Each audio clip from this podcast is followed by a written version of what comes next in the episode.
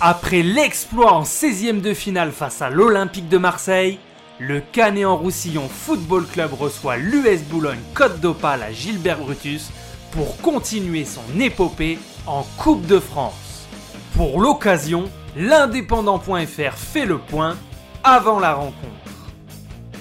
Bonjour à tous, bienvenue à l'occasion du huitième de finale qui aura lieu ce soir au stade Gilbert Brutus à Perpignan à 18h45. On fait le point avant la rencontre sur l'indépendant.fr. Le Canet en Roussillon Football Club pensionnaire de National 2, dont le championnat a été arrêté par la FFF, affrontera donc ce soir Boulogne-sur-Mer qui évolue en championnat national.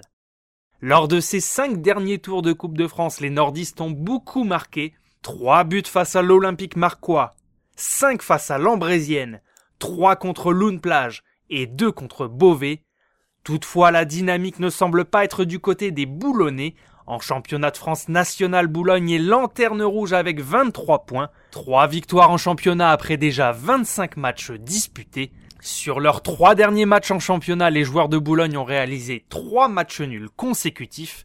0 à 0 face à Bourg-Péronas, 0-0 face à Concarneau et deux buts partout face à Orléans.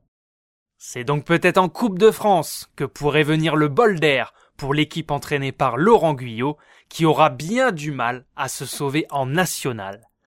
De son côté, Canet-en-Roussillon est onzième de son championnat qui est arrêté. Les hommes de Farid Fouzari se sont préparés avant cette rencontre avec trois matchs amicaux. Bilan des trois rencontres, une défaite contre Pau, une équipe de Ligue 2 2 à 0, un nul ramené contre la réserve de Toulouse 2 buts partout, et une victoire 3 buts à 2 contre le Puy, club de National 2. À noter que le Puy était un adversaire qui avait lui aussi besoin de se préparer, puisqu'il joue aussi un huitième de finale de Coupe de France, ce sera contre Rumilly, Vallière. Côté canetois, on a marqué 5 buts en 3 matchs, Plutôt rassurant donc avec une équipe qui continue à jouer au ballon et à se procurer des occasions. Contre le puits, les armes offensives de Canet se sont illustrées avec des buts signés Kone, Wadoudi et Johan Bay, buteurs contre l'OM en 16e de finale. Le groupe de Farid Fouzari pourra enregistrer le retour de Maxime Ferry, 32 ans, de retour dans le groupe depuis un mois avec ses 300 matchs sous le maillot de Canet en Roussillon, nul doute que le gardien historique du CRFC aura un apport important dans le groupe.